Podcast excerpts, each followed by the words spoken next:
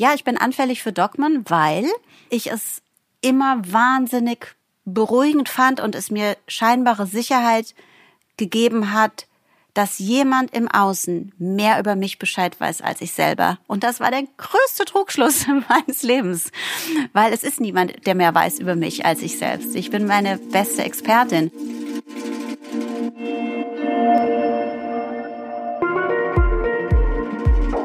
Heiliger Bimbam. Hallo und herzlich willkommen zum Heiligen Bimbam.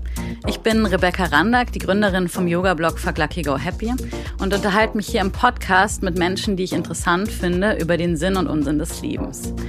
Seit vielen Jahren beschäftigt mich die Frage, worauf es wirklich ankommt für ein gutes Leben im Kleinen, aber auch, was es braucht, damit das große Ganze gelingt. Hier im Podcast unterhalte ich mich mit Menschen, von denen ich glaube, dass sie die eine oder andere Antwort schon gefunden haben oder wenigstens eine Idee davon haben, was der Sinn des Lebens sein könnte. Meine Gäste kommen aus ganz unterschiedlichen Bereichen, was sie aber eint. Sie trauen sich Bestehendes in Frage zu stellen, manche gleich die ganze Weltordnung und manche vor allem sich selbst. Zu zweiteren, zumindest ist es so mein Eindruck, gehört mein heutiger Gast. Am anderen Ende der Podcast in Quarantäneleitung sitzt die Autorin und Journalistin Susanne Kalloff.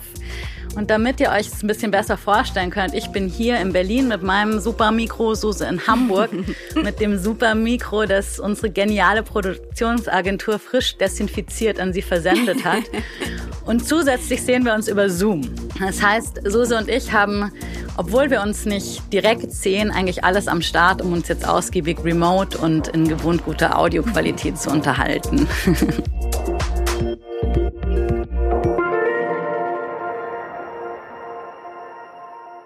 Hallo Suse, herzlich willkommen. Hallo Rebecca, vielen Dank für die Einladung. Ich freue mich. Gleich geht's los. Vorher noch ein paar Worte dazu, wie ich eigentlich Suse Kalloff kenne. Ich treffe sie nämlich alle zwei Monate bei meinem Friseur. Also nicht, weil wir uns immer terminlich absprechen, sondern weil ich dort immer und grundsätzlich die Grazia lese und als allererstes ihre Kolumne aufschlage. Und vor allem aus der Kolumne weiß ich, dass Suse und ich in ähnlichen Gefilden unterwegs sind. Sie übt zum Beispiel Yoga seit langer, langer Zeit. Sie beschäftigt sich mit allen erdenklichen Varianten der Selbsterkenntnis und hat mindestens die Hälfte davon schon selbst ausprobiert. Außerdem schreibt sie sehr offen über Themen, die andere vielleicht lieber für sich behalten. Zuletzt über ihre Angststörung, die sie seit der Pubertät begleitet. Dieses neue Buch heißt Angst ist nichts für Feiglinge, mein Weg aus der Panik und war für mich der perfekte Aufhänger, Suse endlich in den Podcast einzuladen.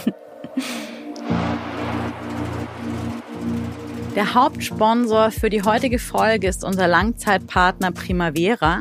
Ich persönlich nutze seit vielen Jahren die Naturkosmetik von Primavera wahnsinnig gerne, habe aber in den letzten Wochen vor allem die Aromatherapieprodukte zu schätzen gelernt.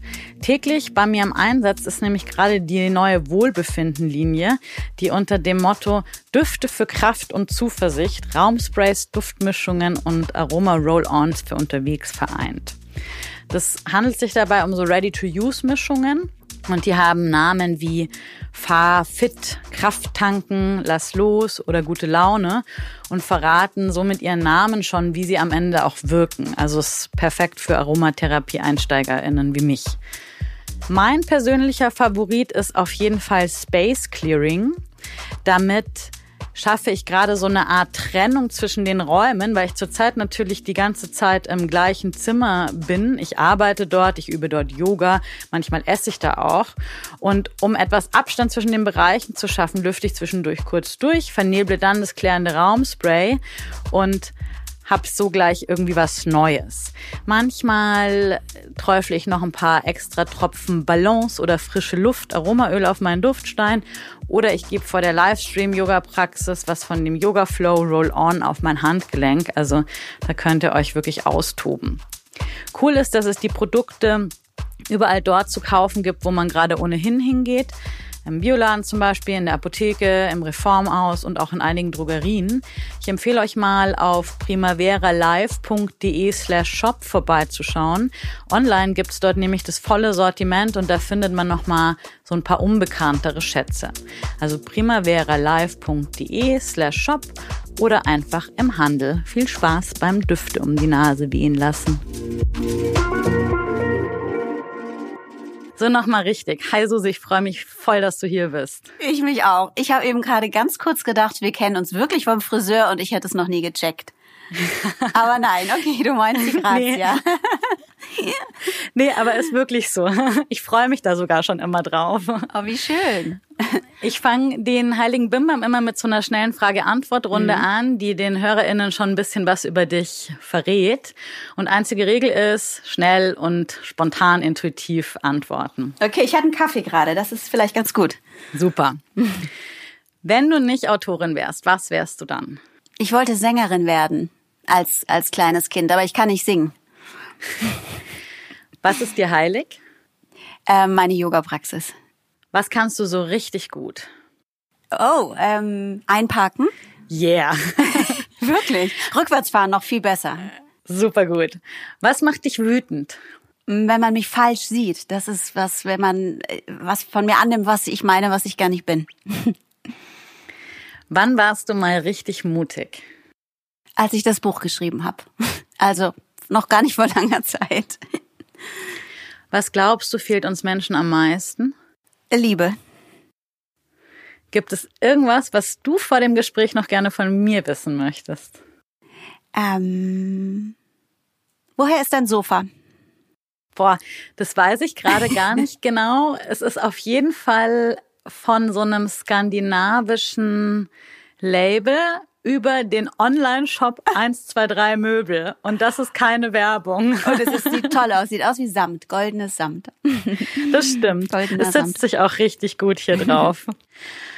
Die Redakteurin in der Produktionsagentur schreibt mir vor den Interviews immer so Basic-Skripte und hat da so einen Kommentar drin gehabt und äh, schrieb so rein, ja, irgendwie kann ich Suse schwer greifen. So. Oh. Und ähm, ich fand es total interessant, weil ich nämlich selber auch äh, verhältnismäßig lang gebraucht habe, so ein ganz klares Thema für unser Gespräch zu finden. Und ich dachte so, weil es auf der einen Seite vielleicht wahnsinnig viele Themen gibt, über die ich gerne mit dir sprechen möchte. Und äh, gleichzeitig hat mir aber genau dieser Denkprozess dann das Thema serviert. Und ich würde nämlich heute gerne von dir wissen, wie lernt man sich kennen? Also wir uns, die HörerInnen dich und aber vor allem, wie kann man sich selbst besser kennenlernen und vor allem, was macht man dann damit, wenn man sich selbst eigentlich erstmal kennt? Weil mhm. ich unterstelle dir jetzt mal nämlich so vorweg, dass du dich selbst ganz gut kennst und auch ganz gut mit dir, mit dir umgehen kannst. Korrigiere mich, wenn das nicht stimmt. ähm, ich bin erstmal, ich hänge noch so drei Sätze hinterher, weil ich über den Satz nachdenke, dass jemand mhm. über mich sagt, ich bin schwer zu greifen. Mein Selbstbild ist, dass ich ein offenes Buch bin. Und ähm, ja, ich, ich finde den Satz total spannend, dass jemand das mich so empfindet. Aber ich finde das nicht schlecht oder so. Ich finde es eher geheimnisvoll. Ja. Das gefällt mir irgendwie. Ja, ich fand, also ich, kon, ich konnte es irgendwie gut nachvollziehen, weil ich irgendwie so eben auch, also ich hatte auch so ein, auf der einen Seite, da dachte ich so, ich kenne dich natürlich mhm. schon irgendwie so, weil ich einfach viel von dir gelesen habe und das ja auch immer sehr persönlich ist. Reden wir heute natürlich auch noch ausführlicher drüber. Ja. Und auf der anderen Seite, ähm, vielleicht, ähm, vielleicht würde ich sogar eher sagen, ich hatte Schwierigkeiten, dich in eine Form zu pressen, mhm. was ja auch total gut ist, ähm, Absolut. finde ich, also, weil das genau ja das Thema ist, worüber wir heute sprechen wollen wollen. Wer möchte schon gerne in einer Schublade sein? Das ist ja sehr limitierter, äh, sehr limitierter Zustand, in einer Schublade oder ein Etikett zu haben. Ähm, und das andere, was du sagst, es geht vielen Menschen so, das kriege ich oft gespiegelt, dass sie meinen, wir sind ähm, naja, sowas wie Freundin. Ich bin ihnen vertraut, weil sie mich seit, ich mache das seit neun Jahren, jede Woche in der Grazia. Also es ist noch nicht eine Woche ausgefallen. Und das ist natürlich wow. schon viel, neun Jahre lang jede Woche, wenn man treue Fans oder wie auch, das ist ein doofes Wort, aber halt Menschen, die sich halt interessieren dafür, was ich da denke und schreibe. Wenn du das jede Woche liest, natürlich bin ich denen dann vertraut. Sie mir ja. aber ja nicht, weil ich kenne sie ja nicht und ich sehe sie ja, ja nicht. Und deswegen glaube ich, ist einerseits dieses ich bin ihnen, komme ihnen vertraut und bekannt vor. Auf der anderen Seite ist es ja doch eine eindimensionale Sache, gerade auf dem Blatt, also bei Printmedien ist es ja noch mehr so. Und das ändert sich so ein bisschen mit Instagram. Ich habe das nie gewollt, aber bin ach, erst seit zwei Jahren da. Und ähm, da ist natürlich ein anderer Kontakt. Dann lernt man auch die Leser kennen und die mich mehr.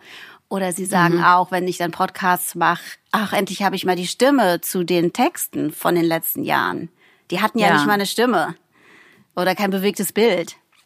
Ja. ja, das stimmt. Das, das ändert sich, finde ich, tatsächlich auch nochmal über äh, durch Podcasts. Also Total, so ja. werden so werden Leute einem ja dann nochmal viel näher, wenn man dann die Stimme noch dazu hört und man hat ja viel mehr Platz und viel mehr Zeit auch irgendwie ja. Genauer drüber zu sprechen. Aber lass uns mal noch ein bisschen so von vorne anfangen. Ja, pardon. Du musst, du musst ja auch als Autorin oft auch so Texte über dich selbst schreiben, ne? was dann so auf Büchern hinten drauf steht oder mhm. unter Texten. Ähm, wie beschreibst du dich selbst? Mhm, schon meistens selbstironisch.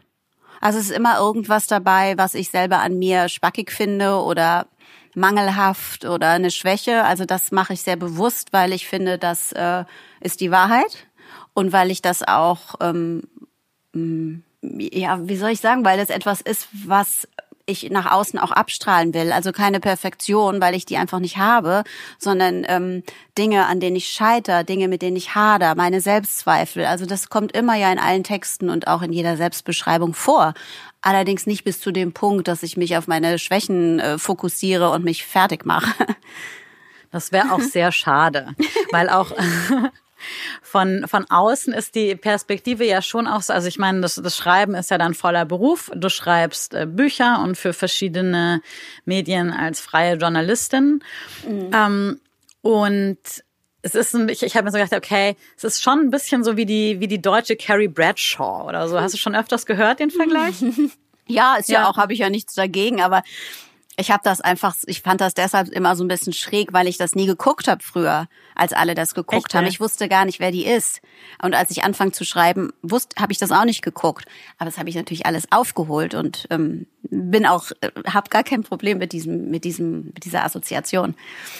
Also das heißt, du kannst dich da auch ein bisschen wiederfinden. So ja, ich dem, liebe sie. Also Bild. ja, natürlich, das ist doch toll. ähm, wie, wie kann man sich das so jetzt für Leute, die nicht so genau das, das Bild davon haben, was du so machst? Also du bist viel gereist als Journalistin, ähm, hast viele bekannte Menschen interviewt. Ähm, es ist ja vielleicht auch ein bisschen so ein, so ein Leben, wie man sich das in so einem Idealbild vorstellen könnte. Also ich meine, viele Reisen, schöne Klamotten, irgendwie, man kann über Sachen schreiben, die einen beschäftigen.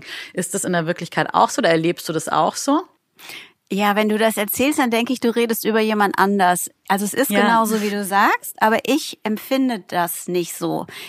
Was, ich meine nicht, ich bin undankbar oder nicht präsent währenddessen, aber ich kann das ganz komisch sagen. Es, äh, es ist, ich weiß das ganz doll zu schätzen. Ich liebe diesen, diesen Beruf, den ich habe, aber ich wollte das ja nie werden. Das ist nicht etwas, wo ich dachte, dieses Bild habe ich von mir und ich möchte schreiben und ich werde alles dafür tun und dann habe ich diesen tollen Job, sondern es ist wirklich alles zu mir gekommen und das hat nicht große Mühen gekostet und ähm, es ist etwas, was natürlich aus mir rauskommt und die Dinge, die dann die Nebenwirkung von diesem Schreiben ist das, was du dann beschreibst und ähm, das finde ich wunder, wunderschön und das genieße ich und mal bin ich mehr für mich und mal bin ich mehr außen, aber ich habe das so nie geplant. Ich, ich weiß nicht, es ist immer so ein bisschen wie, ach stimmt, ja, stimmt, ja, wenn man das von außen sieht, dann vielleicht denkt man, das wäre so das, was man auch gerne haben möchte. Und ich hab's und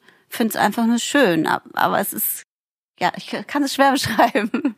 Ja, das ist ja ganz oft so, auch wenn man äh, Dinge macht, die so für einen gedacht sind. Mhm. Quasi, dass man das selbst gar nicht so wahrnimmt, irgendwie als äh, Vielleicht ist es dass das. man das gar nicht so richtig sehen kann, ne? Und ja. ich, ich finde das manchmal deswegen dann immer ganz cool, sowas so mal so eine, in so eine Außenperspektive reinzuschlüpfen und zu sagen, ach, ja, krass, ja, stimmt. Ja, und das mache ich wahrscheinlich zu selten, weil ich deswegen bin ich irritiert, wenn ich das dann höre. Mhm. Ja.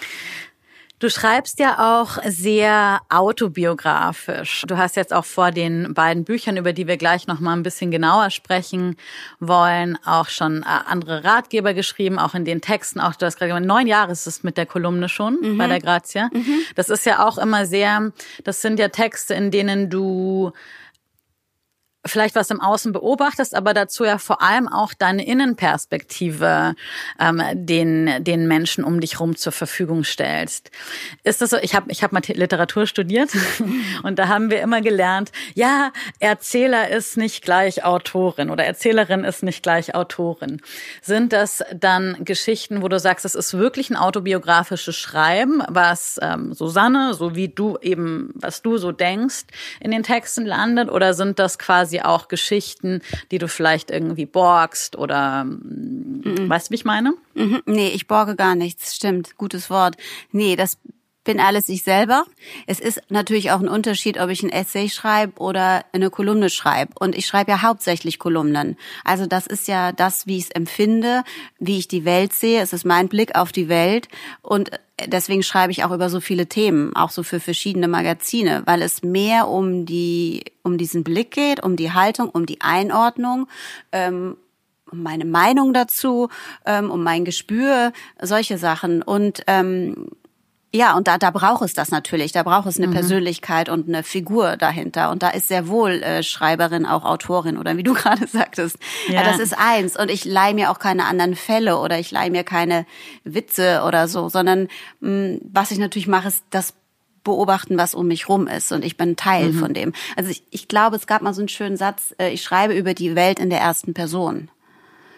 Ah ja. Und das tue ja, das ich. trifft äh, gut, finde ne? ich. Ja. So. Mh. Und insofern das kann stimmt. ich natürlich auch über Politik in Maßen schreiben, so wie ich sie sehe oder was ich darunter verstehe, genauso wie über über Sextoys oder über Yoga oder über mhm. Reisen, weil und das macht es natürlich auch für mich als Autorin äh, schön, weil ich über so viel schreiben kann. Du hast ja eben auch in, in den letzten beiden Büchern, die ähm, der besonders der Titel von dem vorletzten lässt äh, mein Texterinnenherz ja irgendwie freudig äh, springen. Das heißt, nüchtern betrachtet, was betrunken nicht zu berauschen, mein Trip in die Freiheit. Also ist echt so, ich meine so, wow, cool. Den Titel. Danke. Wer, hast du ihn selber ausgedacht, ja. den Titel? Ja, und Super. der Verlag hat auch nichts dran zu rütteln gehabt. Richtig gut. Und das zweite eben jetzt äh, gerade gerade erst ganz frisch erschienen, Angst ist nichts für Feiglinge, mein Exit aus der Panik. Mir kam es ein bisschen so vor, als hättest du dich mit diesen beiden Büchern hm, wie noch so mehr abgeschält, quasi, dass diese Beobachtung der Welt quasi noch viel mehr ins Innen gegangen ist und ja auch speziell dann das, ähm, das letzte Buch, das Buch über die Angst, ja sehr, sehr persönlich ist und auch wirklich sehr, sehr offen mit einem Thema, über das, ähm, wo sich, glaube ich, viele Menschen wiedererkennen, eigentlich in beiden Büchern, aber worüber viele irgendwie nicht so gerne sprechen möchten.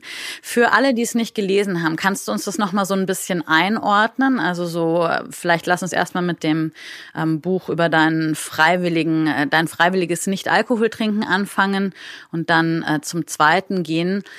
Worum geht's da und was zeigst du uns mit diesen Büchern?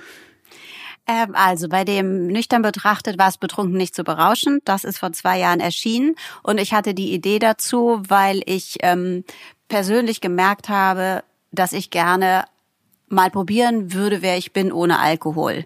Ähm, dieses gesellschaftliche Trinken, also trotz viel Yoga und gesund ernähren und grüne Säfte und pipapo, ähm, doch ab und zu auch eben zu viel trinken, halt ausgehen und so, ist ja auch gar nichts dagegen zu sagen. Aber ich war an so einem Punkt, wo ich merkte, ich möchte jetzt wissen, wer ich bin, ähm, so high on my own supply mäßig.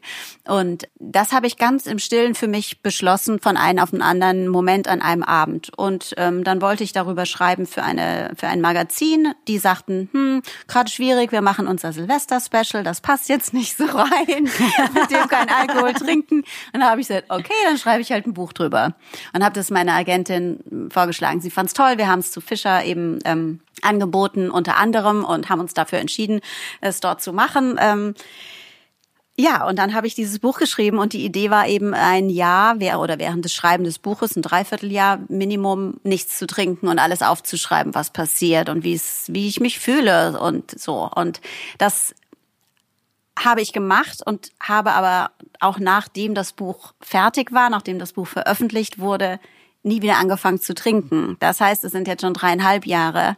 Ähm, und das ist für mich natürlich eine Selbsterkenntnis. Und ich habe mich so kennengelernt in diesem Buch wie selten zuvor. Und ich kann fast sicher sagen, dass es jedem so geht, der, der das liest und mal ausprobiert. Also das sind so die Reaktionen, die ich bekomme. Und es ist genauso ein Tabuthema gewesen, wie jetzt über Panikattacken oder über Angst zu sprechen. Ich suche mir jetzt nicht ja. gezielt Tabuthemen aus, ähm, so, weil ich denke, damit könnte man was machen. Aber es ist natürlich auch äh, Zeitgeist beide Themen, weil ich konnte nicht wissen, dass jetzt die Krise kommt. Aber ähm, es hätte nie besser passen können als jetzt. Und jetzt bei deinem letzten Buch war das fast sowas wie eine Konsequenz aus dem vorletzten Buch? Ja, ich glaube, also das war nicht bewusst so, sondern was passiert ähm, oder was mir passiert ist, seit ich aufgehört habe, Alkohol zu trinken, ist, dass ich mir sehr, sehr nah kam und auch an Stellen kommen, die ich vorher durchaus mit, äh, ja, was auch immer für ähm, Mitteln, unter anderem eben auch Alkohol, sicher weggedrückt habe. Also mhm. da hat ja jeder verschiedene Substanzen und Mechanismen und ähm, es geht auch nicht in dem Alkoholbuch um Alkoholismus, sondern es geht um das, was wir alle die meisten von uns auch in der Yoga-Szene äh, machen. Und ähm, für mich hat das nicht mehr funktioniert, weil ich wollte wissen, was da noch ist, wenn ich es nicht wegdrücke. Ich wollte da hingucken. Und wenn du aufhörst, immer nüchtern zu sein, jeden Tag, von morgens bis abends, dann kommst du an Stellen, die sind sehr unangenehm und du lernst das auszuhalten. Und unter anderem aber auch an Stellen, die sehr alt sind und die wehtun, unter anderem Panik und Angst. Und insofern ist es schon eine sehr logische ähm, Konsequenz oder eine Entwicklung, wie du sagst. Ich schreibe ja auch in dem Buch, dass es wie Zwiebelschalen sind, dass dazwischen eine, kommt eine Schale und noch eine Schale und dazwischen sind die kleinen Häutchen und ähm, du weißt nie, hört's jetzt auf oder kommt da noch was drunter, was du noch nicht kennst? Und das, diesen, auf diesen Weg habe ich mich gemacht, seit vor allen Dingen sehr extrem, seit ich dieses, ähm, diesen Selbstversuch mit dem Alkohol gestartet habe. Und da wollen wir gleich noch ein bisschen tiefer einsteigen. Es gibt noch mal ein kleines bisschen Werbung.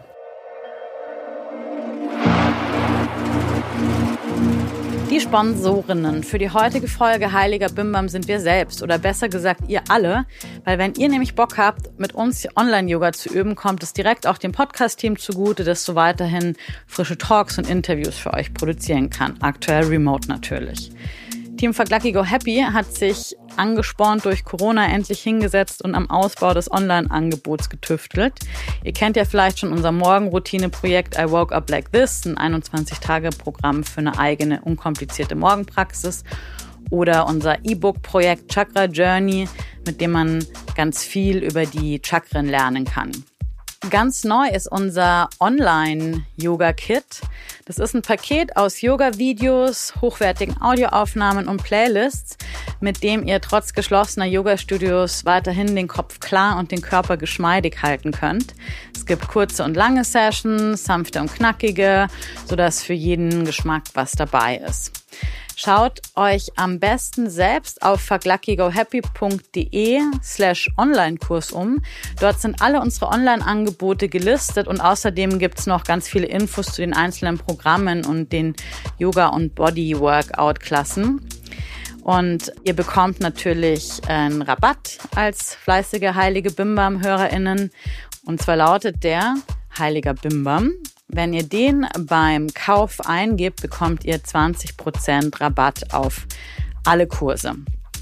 Ich wiederhole nochmal, vergluckygohappy.de slash Online-Kurs anmelden und dann beim Kauf Heiliger Bimbam eingeben und ihr kriegt 20% Rabatt. Bis gleich im Video.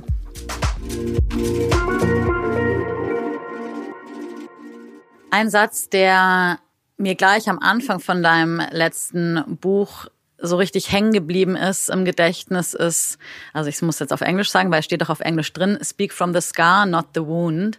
Also man soll von der Narbe sprechen und nicht aus der Wunde. Also erst wenn man geheilt ist, soll man die Geschichten aufschreiben.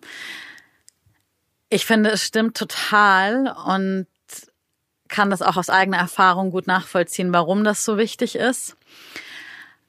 Was zeigt dir, dass der Moment gekommen ist, in dem eine Geschichte raus darf? Indem ich den Impuls habe, drüber zu schreiben. Ich kann es wirklich nicht vorher. Ich habe ähm, in den 20 Jahren, in denen ich schreibe als freie Autorin, keinen einen, noch nicht mal einen witzigen Nebensatz über Panikattacken geschrieben. Und das, obwohl du eben auch sagst, man meint mich zu kennen von Woche zu Woche und sitzt beim Friseur und denkt, oh, die lustige Suse Kaloff, Pfundskerl.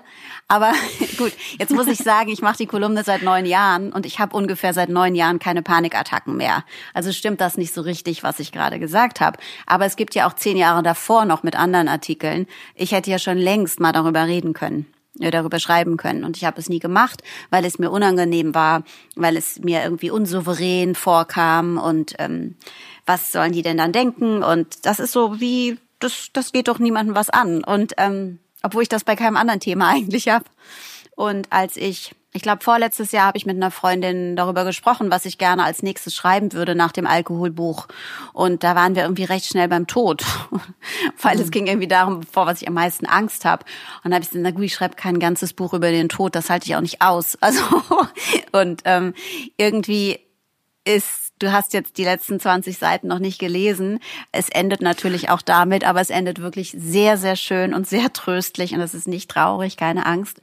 Ja, aber da habe ich schon gespürt, da geht's lang und die Zeit ist reif und dann hat es noch mal ein Jahr gedauert, bis ich das Exposé dann geschrieben habe. Wow. Aber geschrieben habe ich es dann sehr schnell und daran siehst du ja auch, finde ich, und dann ist das so, es ist gegärt und gegärt, das habe ich auch beim Alkoholbuch immer gesagt, aber da wirklich, das ist so in mir gereift und dann musst du es ja so purge it out mäßig und dann dieses Auskotzen dann der Geschichte ist zwar anstrengend und es, es tut auch weh und es ist unangenehm, aber es ist alles da. Das ist nicht ja. was, wo ich viel graben muss oder wo ich viel ähm, sag, ach, ich bin unsicher, ich weiß nicht, nee, ich bin, da bin ich gar nicht unsicher, dann weiß ich genau, was ich tue und dann kommt es raus. Und das ist, glaube ich, das Zeichen dafür. Und wenn du, wenn du es vorher nicht spürst, dass es dir echt in deinen Eingeweiden irgendwie äh, hochkommt, so wie Bukowski sagte, dann lass es. So, das ja. ist auch meine Meinung bei solchen Themen. Ich finde auch so, ähm, ich finde wirklich interessant, dass du sagst, dass du jetzt tatsächlich schon seit neun Jahren keine Panikattacken yeah. mehr hast. Und das ist ja wirklich eine lange Reifezeit dann. Und auch, dass es dir so lange so unangenehm war. Weil yeah. ich glaube, gerade bei, bei Angst, so das habe ich jetzt auch so in meinem Umfeld irgendwie sehr viel mitbekommen in letzter Zeit, dass das ist ja eigentlich wie so ein, ich weiß nicht, ich würde fast schon sagen, Volkskrankheit. Total. Dass das, ist es, ja. Ich persönlich muss tatsächlich sagen, ich würde mich eher, glaube ich, in dem Alkoholthema wiedererkennen. Angst mhm. ist da jetzt nicht so mein primäres Ding, aber ähm, was glaubst du, wieso war das auch so so lange so, weiß nicht, ich würde fast sagen schambehaftet? Ich weiß nicht, es gibt, glaube ich, sag mal Defekte oder vielleicht Krankheiten oder wie man das nennt, über die lässt sich einfach reden. Zum Beispiel sage ich ja auch, jeder kann irgendwie bei einem Abendessen sagen, er hat Migräne oder er hat mhm. Reizdarm oder sowas. Aber ja. sag mal bei einem Abendessen, ich habe wirklich massive Angststörungen und Panikattacken. Also mhm. die Temperatur ändert sich merklich, sofort. Und für mich war es so, dass ich auch die anderen nicht verunsichern wollte. Ich wollte meine Eltern schon nicht verunsichern. Ich habe ja auch gemerkt, wie das andere Leute verunsichert, weil sie hilflos sind. Sie können nichts machen. Und sie sehen ja nicht den Bären im Außen, den ich dann sehe, wenn ich Angst habe. Wenn wir natürlich jetzt alle Angst haben, ist es ja mehr salonfähig, weil die Gefahr ist ja rein rational, dieser Virus. Aber wenn du eine Panikattacke hast und liegst auf der Liege im Sommerurlaub, dann sagen die drumrum, ja, was hast du? Das ist doch alles in Ordnung. Und diese komische Diskrepanz zwischen, ich empfinde es so, aber alle anderen funktionieren, alle anderen haben nicht einen an der Marmel, macht's halt, macht diese Scham. Ja. Jetzt können wir das alle machen, aber da kommen wir sicher vielleicht noch zu. Aber das ist so dieses Ding von, ich empfinde etwas, was gar nicht da ist. Und das ist so wie, wie so ein unsichtbarer Freund. So, du bist so wie, als ob ja. du einen Knall hast und redest mit jemandem, der nicht da ist, weil du weißt es doch, dass die Gefahr. Irgendwann checkst du es doch, dass du nichts, äh, kein Kreislaufproblem hast, sondern dass es Angst ist. Also einerseits, was würdest du dir wünschen, wie Leute reagieren, wenn du jetzt sagst oder jetzt ja auch gesagt hast, so, ähm, ich hatte echt Panikattacken. Und wie wäre es gut, wenn Leute reagieren in einem Moment, wenn jemand eine Panikattacke hat? Wie könnte man besser damit umgehen, also im Einzelnen? Das schreibe ich auch in dem Buch. Im Grunde kann man nicht richtig reagieren. Es gibt gar keinen Umgang, der angemessen wäre. Jeder braucht A was anderes. Es gibt Menschen, die in, in, auf so einem Höhepunkt einer Panikattacke fest in Arm genommen werden wollen.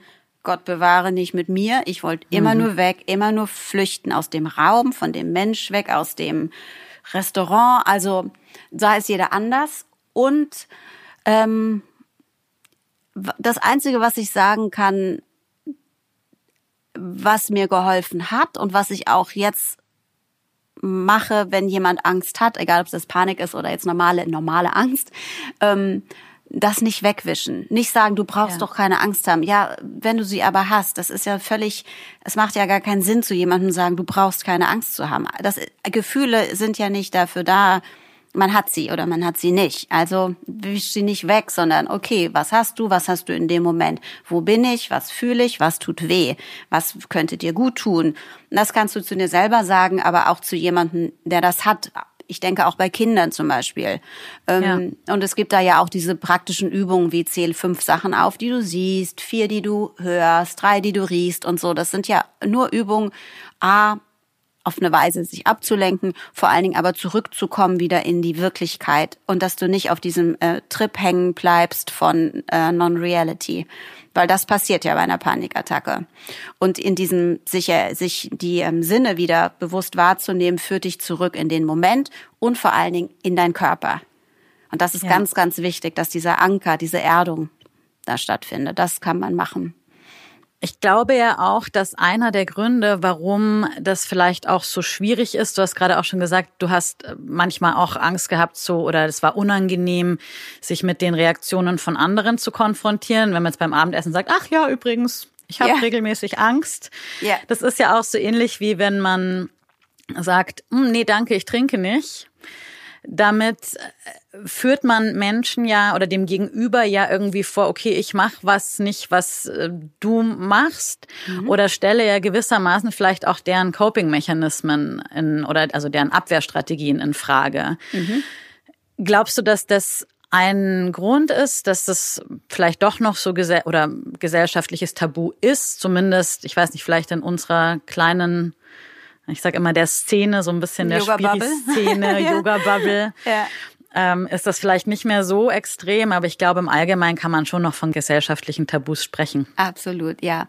Ich glaube, dass ähm, beide Sachen, die du ansprichst, stimmen. Bei dem Alkohol ist es so, dass du sie, ähm, dass du einen Spiegel vorhältst. Es gibt eine Alternative ihr trinkt alle, was gar nicht eine Wertung ist und ich tue es nicht. Und dann bin ich ja meistens die Einzige oder häufig ist man die Einzige. Und äh, das ist dieser Spiegel und da wollen nicht gerne alle reingucken. Das ist ja auch total legitim. Und bei der Angst ist es so, dass die Angst die anderen an ihre Angst erinnert. Das merke ich jetzt auch sehr stark. Ähm, solange wir nicht drüber reden, ist alles gut. Scheinbar.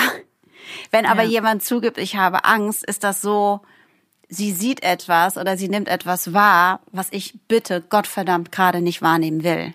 Und diese Angst, dass die Angst, die den anderen Menschen Angst macht, ist auch mit ein Grund, warum ich nicht so viel darüber gesprochen habe oder es manchmal nicht gezeigt habe. Ich habe so lange das mit mir ausgehalten, bis es wirklich sichtbar war im Außen, zum Beispiel bei meiner Familie. Es gab Minuten, Momente vorher, als ich und, und auch Situationen, da konnte ich sie abwenden und habe es mit mir selbst ausgemacht. Ich habe nicht immer gleich zu meiner Mutter oder zu meinem Ex-Mann gesagt, oh, ich glaube, eine Panikattacke kommt, alle Achtung, sondern es gibt ganz viele Momente und Situationen vorher, in denen ich es geschafft habe, ohne. Wenn ich es dann aber ausgesprochen habe, ist auch gerade so bei meiner, als ich ein Kind war, bei meiner Familie, habe ich gemerkt, wie das auch meiner, meiner Mama Angst gemacht hat. Es hat ihr Angst gemacht, weil sie mir nicht helfen konnte. Oder weil sie glaubte, mir nicht helfen zu können. Und weil es ja auch stimmt, weil dir letztendlich nur du selbst helfen kannst. Aber das ist nichts Schlimmes. Das ist eigentlich eine ziemlich gute Nachricht, ähm, was ja der ganze Weg in dem Buch beschreibt. Aber zu sehen, wie meine Mutter irgendwie äh, aus der Handtasche Kreislauftropfen friemelt oder sagt, ja, isst doch mal ein trockenes Brötchen, gab für mich überhaupt nicht dieses Feedback von, hm, sie ist cool, sie ist souverän, sie weiß, was sie tut, sondern das hat mich, also das hat mich noch nervöser gemacht.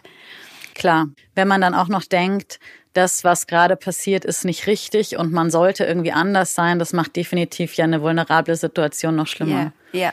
Das, also gerade auch bei dem Alkohol ist es ja, schreibst du ja auch an vielen Stellen oder ist, glaube ich, auch an sich den meisten klar, dass Alkohol ja durchaus ein ähm, dankbarer Mechanismus ist, manchmal eben was zu betäuben, Gefühle, die man gerade nicht fühlen möchte, wie zum Beispiel Angst, wie zum Beispiel Trauer, wie zum Beispiel Unsicherheit, nicht zu fühlen. Vermisst du das manchmal, so eine, so eine Abwehrstrategie zu haben? Oder hast du neue?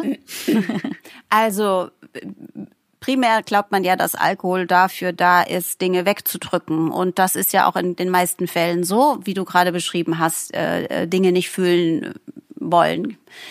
Es ist aber auch ein ganz wichtiger Punkt, dass man mit Alkohol Dinge sehr verstärken kann. Das heißt, es fehlen einem auch Gefühle, weil sie nicht mehr da sind durch diese Verstärkung. Und das ist, glaube ich, das, was mir eher fehlt. Ähm, es fehlt mir nicht Betäubung. Nee, das habe ich nicht. Das brauche ich nicht. Aber dieses zum Beispiel, ich habe als Alternative oder als Kompensation, äh, für mich hat die gleiche Wirkung mittlerweile wie Alkohol Musik. Und das ist, ich habe Musik schon immer gehört, geliebt und so. Und ich tanze so gerne. Und ich gehe aber nicht viel aus zum Tanzen, weil ich nicht weiß, wo und überhaupt. Und überhaupt ist alles immer mit Alkohol und so. Ich, mir ist ja egal, ob die anderen trinken, aber es ist irgendwie anders, wenn man aufhört zu trinken, dann geht man halt nicht bis morgens um sechs irgendwo raus, dann schläft man halt um zehn und beantwortete SMS morgens um fünf oder sowas. Und ähm, man wird ja so ein bisschen anders. Und aber die, das merke ich jetzt besonders. Ich tanze jeden Tag zu Hause hier in meiner Quarantäne. Ich habe eine Playlist für die Quarantäne. Ich habe eine Hip-Hop-Playlist zum Putzen. Und ich habe meistens die Kopfhörer auf und das Handy so in meiner Hosentasche. Manchmal mache ich es auch richtig laut, weil die Nachbarn sind hier alle nett und jetzt ist eh alles egal. Und das hat für mich die Wirkung, wie trinken. Das ist so diese eine erste Gin Tonic oder ein Glas Wein und oder noch weniger als ein Glas Wein, den ersten drei Schluck, so dass du das Gefühl hast, der Hunger nach Leben und du fühlst es pulsieren. So und das kann ich Gott sei Dank mit Musik ähm, hinbekommen, kreieren. Ja. Mittlerweile, ja. Das das ist ja das Coole in, in Berlin, dass man in Berlin auch tagsüber ganz gut ausgehen kann. Und das habe ich, also ich habe auch, ich äh, trinke zurzeit gerade gar keinen Alkohol, aber ja. ähm, habe einfach auch schon vor einiger Zeit äh, trinke ich einfach wenig ähm, ja. und gehe dann auch immer wieder mal so nachmittags halt dann in den Club gerade im Sommer, wenn wenn man auch Open Air irgendwie tanzen kann und so und das oh. war für mich, es war echt gar nicht so einfach zu checken, dass man auch ohne, weiß ich nicht, Alkohol, Drogen, sonst yeah. was, einfach auch so volle Kanne feiern kann, weil einfach, ich liebe halt einfach Techno und ich liebe den Beat und ich liebe das dann irgendwie so zu dancen. Ja. Yeah. Und das ist richtig cool. Das ist echt nur eine Umstellung, glaube ja, ich. Aber auf jeden Fall. Es geht auf jeden Fall. Ich glaube aber trotzdem, es gehört ein, es ist ein bisschen Weg dahin, weil ich glaube, ich hatte auch im Rückblick, äh, würde ich sagen, so, ich habe nie irgendwie so, oh, mir geht schlecht und ich äh, knall mir jetzt eine Flasche Wein oder so. So habe ich nie Alkohol konsumiert, sondern eher immer so im, ah cool, ausgehen und ne, man sitzt da und hat einen leckeren Drink und schwupps ist man halt irgendwie betrunken. Na klar. Und ähm, trotzdem war da, glaube ich, auch einiges an ja, so eben auch Sachen wegmachen, Sachen eben nicht fühlen wollen, weil es vielleicht dann doch langweilig gewesen wäre oder irgendwie so, war im Rückblick auf jeden Fall dabei. Ich glaube, um so gut mit sich zu sein und auch wenn man also so viel klar zu sein und ich meine, man kann ja sonst auch Sachen mit anderen Mechanismen wegdrücken, wie zum Beispiel Essen oder Zucker oder genau. viel Arbeit genau. oder whatever. Mache ich ja auch noch. Ähm, jeder hat, glaube ich, da so ein bisschen was und das ist ja auch immer ein Weg. Aber trotzdem, ja. erzähl mal ein bisschen von deinem Weg. Was hat dir geholfen, näher mit dir, also dir selbst näher zu sein und einfach besser mit dir zu sein, besser mit dir klarzukommen? Das ist dreieinhalb Jahre her, dass ich aufgehört habe, Alkohol zu trinken. Und in diesen dreieinhalb Jahren passiert irre viel an Selbsterkenntnis und mir nahe kommen. Und das fing sicher auch schon an. Ich mache seit 20 Jahren Yoga. Es gibt ja einen Grund, warum ich damit zu noch länger damit zu früh angefangen habe, weil ich eine eine Suchende bin und weil ich äh, irgendwie rausfinden will, wer ich bin, wie ich funktioniere, was mir gut tut. Und dieses ähm, der Alkoholverzicht ist der größte Schritt in dieser Kennenlernphase. Das ist wirklich der, das, das Wichtigste, was ich in meinem Leben hätte machen können. Weil das ist wie ein Zeitraffer. So schnell lernst du dich nie kennen, wie wenn du aufhörst, etwas zu tun, was alle tun und was du benutzt hast vorher, um dich von dir zu entfernen von deinen Gefühlen, von deinen Ängsten, von deinen Sehnsüchten.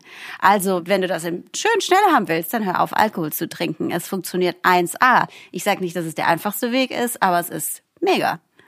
Kostet Nicht ja auch mehr nichts. saufen ist die beste Therapie, finde ich. Anti-Aging, beste Therapie. Ja, na, ist ja so, weil du kannst ja so viel reden, wie du willst und reden und reden und immer wieder und dies und das und das stimmt nicht. Aber es mit dir auszuhalten und zu sitzen und zu bleiben und äh, es ist nicht, und das wirst du ja in meinem Buch gelesen haben, es ist äh, nicht einfach von Anfang an und nicht, weil körperliche Abhängigkeit da ist, sondern es emotional, die ist so stark. Die Bilder, die man koppelt damit, dieses, ich dachte, ich werde nie wieder ein Date haben, äh, schon gar nicht. Sex war vollkommen klar, werde ich nie wieder haben, weil ich ja nichts mehr trinke. Wie kommt das? Wie kommt das in die Köpfe, diese Kopplung?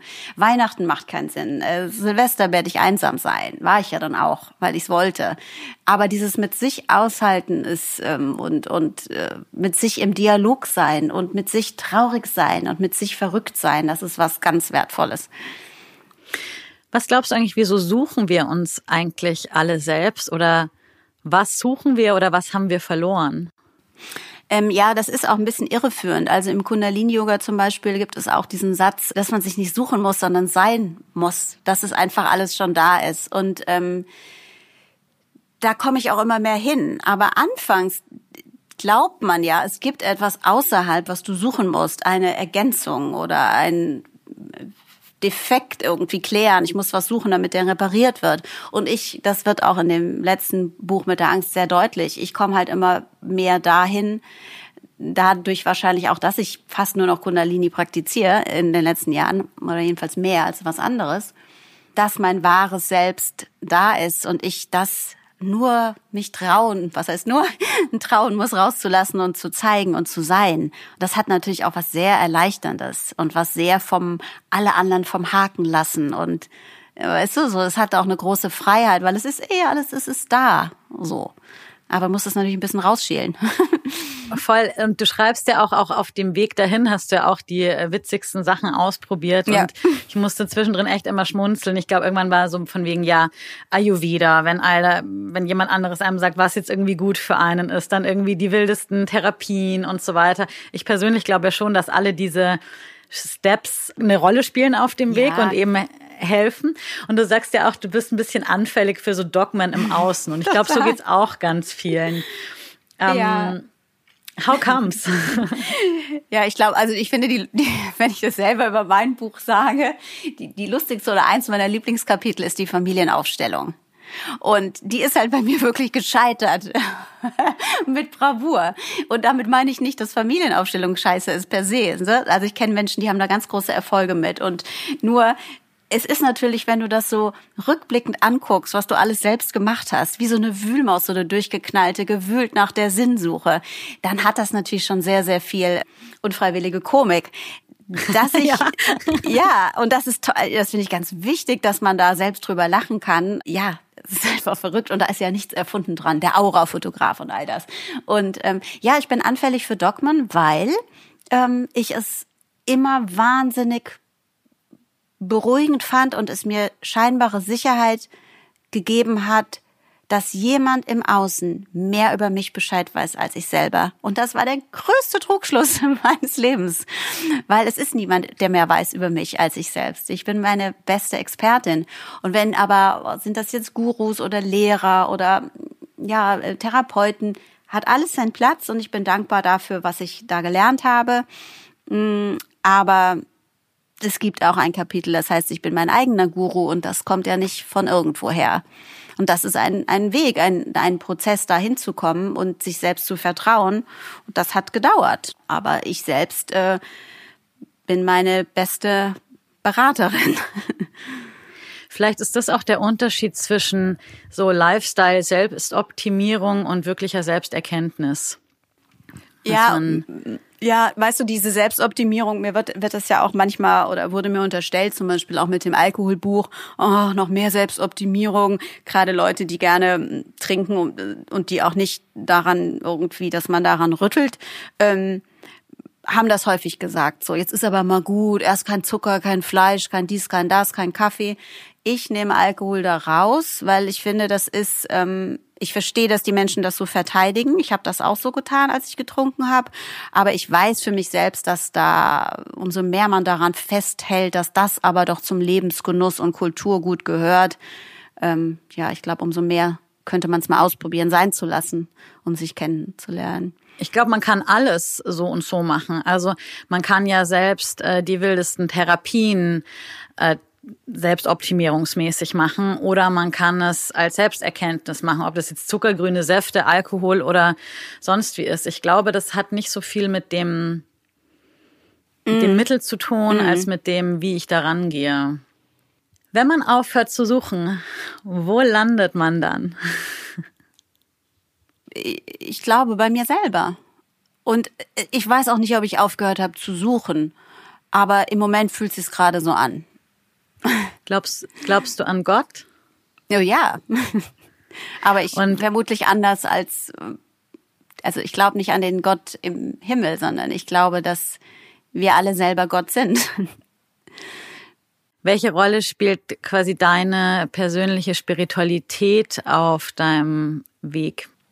Ähm, eine, eine äh, große, also die, das ist der, das ist der Antrieb dahinter, weil ich einfach nicht glaube und das sehr früh schon nicht geglaubt habe, äh, schon, schon als Kind nicht, dass das alles ist, was, was ist. Also, dass es da mehr gibt als das, was wir sehen. Und auch, ich habe auch schon, mh, mm, also ich, wie soll ich das sagen? Ich empfinde mich oft mehr als Seele als als Körper.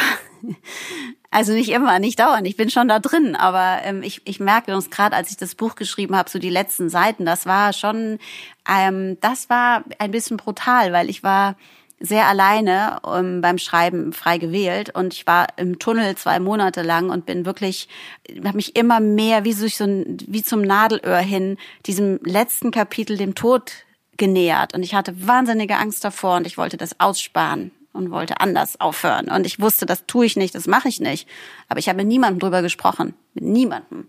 Und als ich das geschrieben habe und es war irgendwie spät abends oder nachts und das war schon so, dass ich merkte, oh, jetzt geht's aber so, jetzt ist es aber tief. So tief, dass ich eigentlich gar nicht mehr mich empfunden habe, sondern ich war so, ja, ich bin dann, ich weiß noch, ich bin dann rausgegangen, als das letzte Kapitel geschrieben war, so, so quasi einmal zum Altpapier, um irgendwas zu tun, was aus der Erde stattfindet.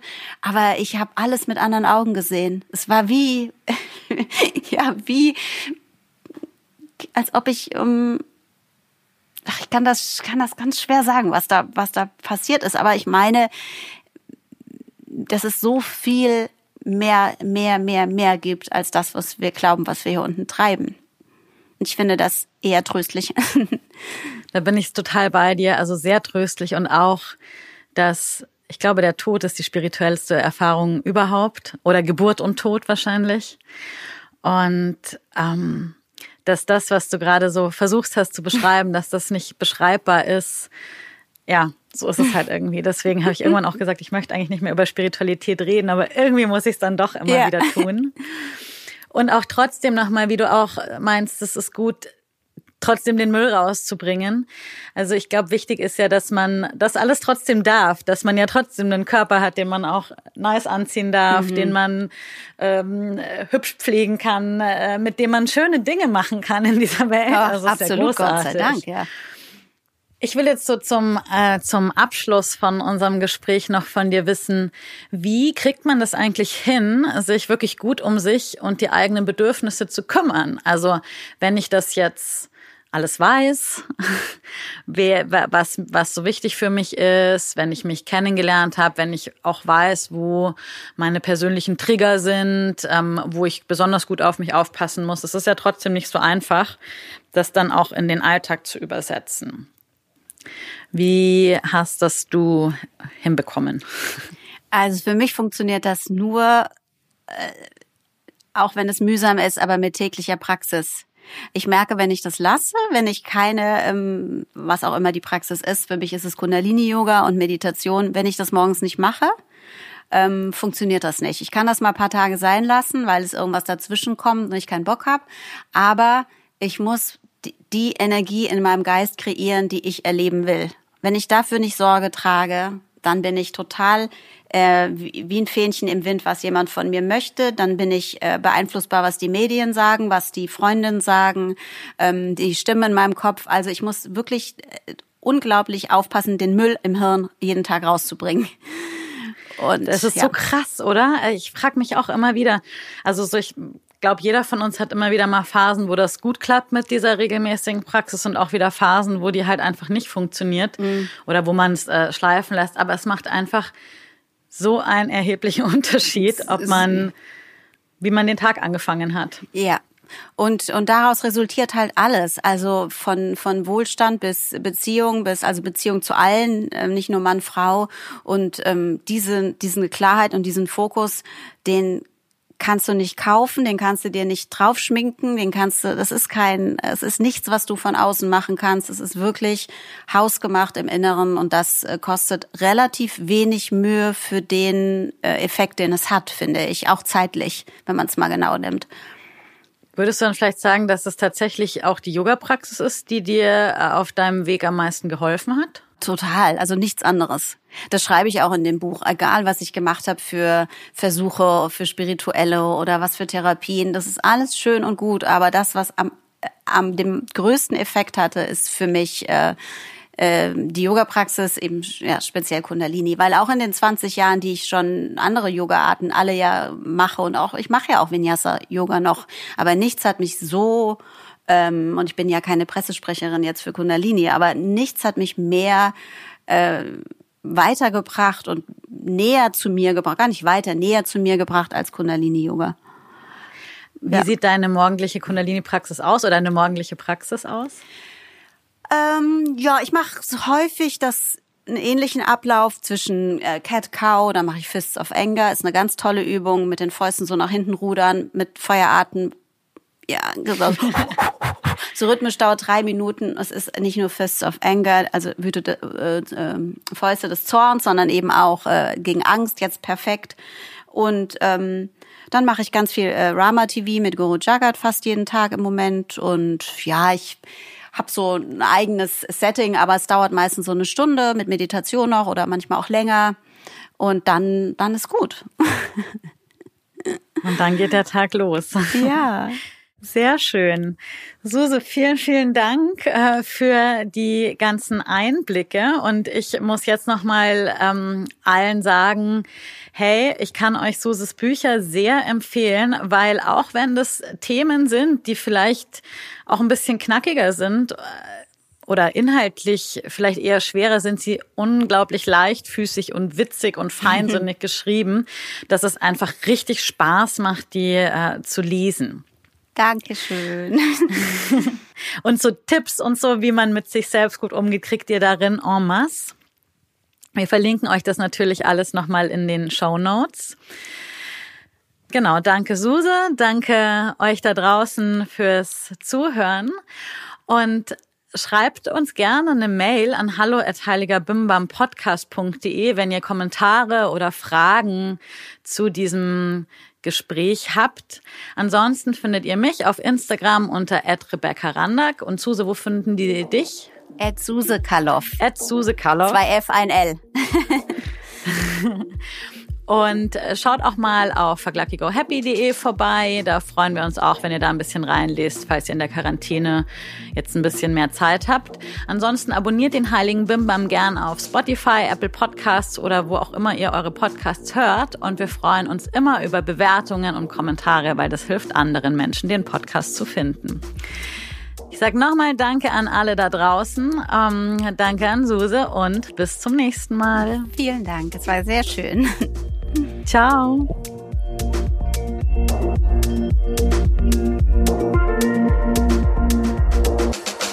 Ein Podcast von Fuck Lucky, Go Happy in Kooperation mit Ikone Media.